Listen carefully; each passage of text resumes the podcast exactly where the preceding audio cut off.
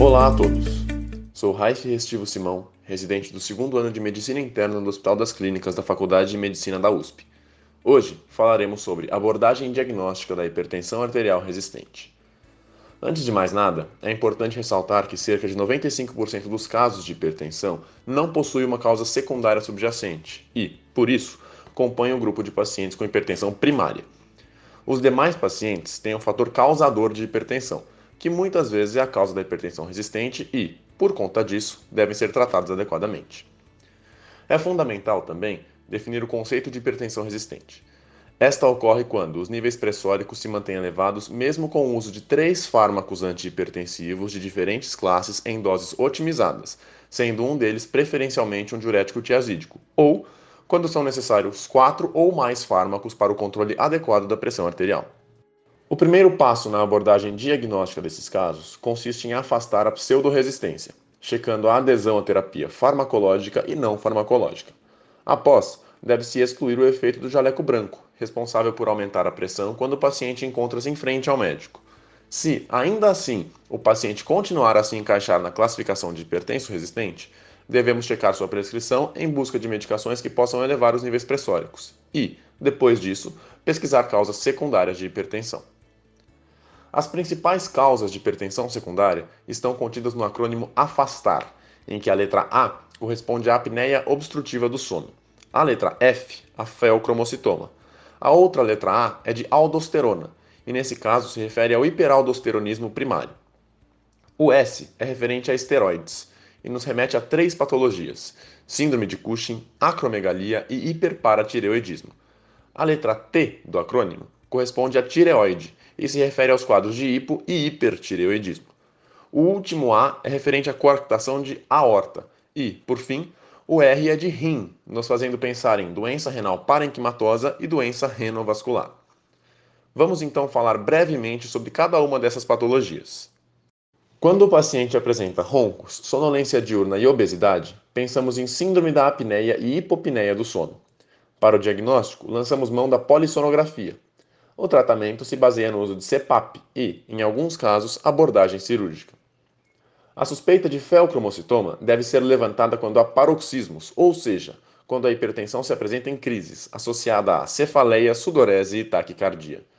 Tais sintomas ocorrem devido à liberação de catecolaminas na corrente sanguínea.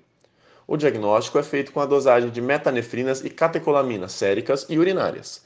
Caso haja níveis elevados dessas substâncias, está feito o diagnóstico bioquímico. O próximo passo, então, é fazer o diagnóstico radiológico do tumor produtor de catecolaminas, por meio de exames de imagem como a cintilografia com iodo, a tomografia ou a ressonância magnética de adrenais. O tratamento é feito cirurgicamente, com a remoção do tumor, Antes da cirurgia, no entanto, deve-se fazer o controle pressórico com alfa-bloqueio e, posteriormente, beta-bloqueio. É também recomendado realizar expansão volêmica.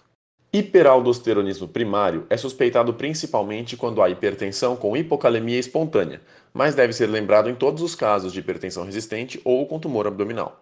Para o diagnóstico, devemos dosar renina e aldosterona e calcular a relação aldosterona sobre a atividade plasmática de renina, que se encontrará elevada.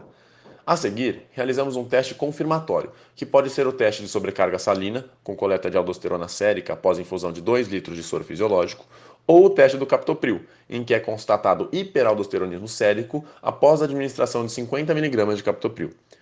Depois dessa confirmação, é feito um exame de imagem, mais comumente a tomografia de adrenais, para localização do tumor. Por fim, antes da cirurgia, está indicada a cateterização das veias suprarrenais em pacientes com mais de 35 anos e em casos nos quais há tumores nas duas adrenais. A cateterização busca coletar amostras de sangue de ambas as veias e, assim, ver qual é o lado que tem a glândula responsável pela produção anômala de aldosterona.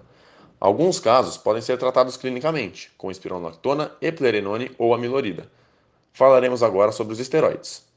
A síndrome de Cushing é suspeitada em pacientes com obesidade central, faces em lua cheia, hirsutismo, amenorreia, estrias purpúricas, equimoses, fraqueza muscular proximal ou osteopenia. O diagnóstico é feito com a confirmação do hipercortisolismo, por meio da dosagem de cortisol em urina de 24 horas, dosagem de cortisol salivar à meia-noite ou dosagem de cortisol sérico às 8 horas da manhã após supressão com 1 mg de dexametasona na noite anterior. Quando dois desses testes forem positivos, dosa-se o ACTH sérico. Se a CTH é elevado, a causa é hipofisária e é feita a ressonância de hipófise para a localização do tumor. Se a ressonância vier negativa, faz-se o cateterismo de seios petrosos, pois muitos dos tumores são microadenomas e não aparecem em exames de imagem. Uma vez diagnosticado o tumor, é indicada a cirurgia transesfenoidal para sua remoção. Alguns casos podem ser elegíveis para tratamento clínico, o qual é feito com drogas supressoras da esteroidogênese, como cetoconazol, mitotano, octreotida ou cabergolina. Por outro lado, caso seja verificado o ACTH sérico reduzido, deve-se investigar as adrenais com exames de imagem. Outra causa endocrinológica de hipertensão secundária é a acromegalia, que deve ser suspeitada em pacientes com macroglossia, aumento de mãos e pés, protrusão frontal, acentuação dos maxilares, cefaleia e ou alterações visuais. Para o diagnóstico, dosa-se no sangue o hormônio do crescimento, GH, e o fator de crescimento relacionado à insulina, IGF-1. Ambos estarão elevados. Deve-se ainda fazer um teste de tolerância oral à glicose e medir o GH, que se manterá em níveis elevados durante todo o teste.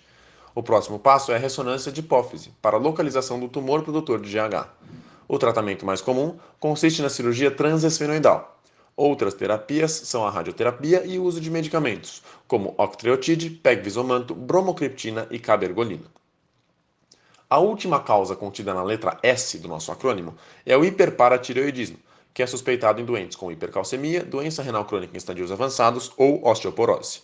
O diagnóstico é feito com a dosagem sérica de cálcio e PTH. O hiperparatireoidismo pode ser primário, resultante da produção anômala de PTH por uma das glândulas paratireoides, secundário à doença renal crônica, em geral, ou terciário, nos casos de doença renal crônica em que, após o estímulo das paratireoides, estas passam a produzir PTH de forma autônoma. Nos casos primários, é feito ultrassom cervical e cintilografia com tecnésio para localização e posterior retirada cirúrgica da paratireoide hiperfuncionante. A tireoide, por sua vez, pode ser causa de hipertensão pelo hipo ou hipertireoidismo.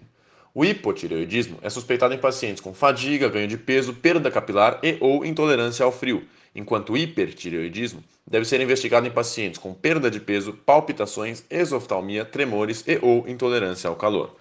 O diagnóstico é feito com dosagem de TSH e T4 livre no sangue. Existem diversas causas de hipertireoidismo, e exames como TRAB, ultrassom e cintilografia de tireoide podem ser úteis para a elucidação etiológica. Os casos de hipotireoidismo são tratados com reposição de levotiroxina, enquanto os casos de hipertireoidismo podem ser tratados com metimazol, propiltiuracila, tireoidectomia ou radioterapia, a depender da etiologia da doença. O terceiro e último A do acrônimo faz menção à coarctação de aorta, uma doença que deve ser suspeitada em pacientes com redução de pulsos em membros inferiores ou diferença de 10 mm de mercúrio da pressão entre membro superior direito e membros inferiores. Outro sinal, por vezes presente ao exame, é o sopro sistólico mais audível em dorso esquerdo. O diagnóstico é feito com ecocardiograma e tomografia de aorta.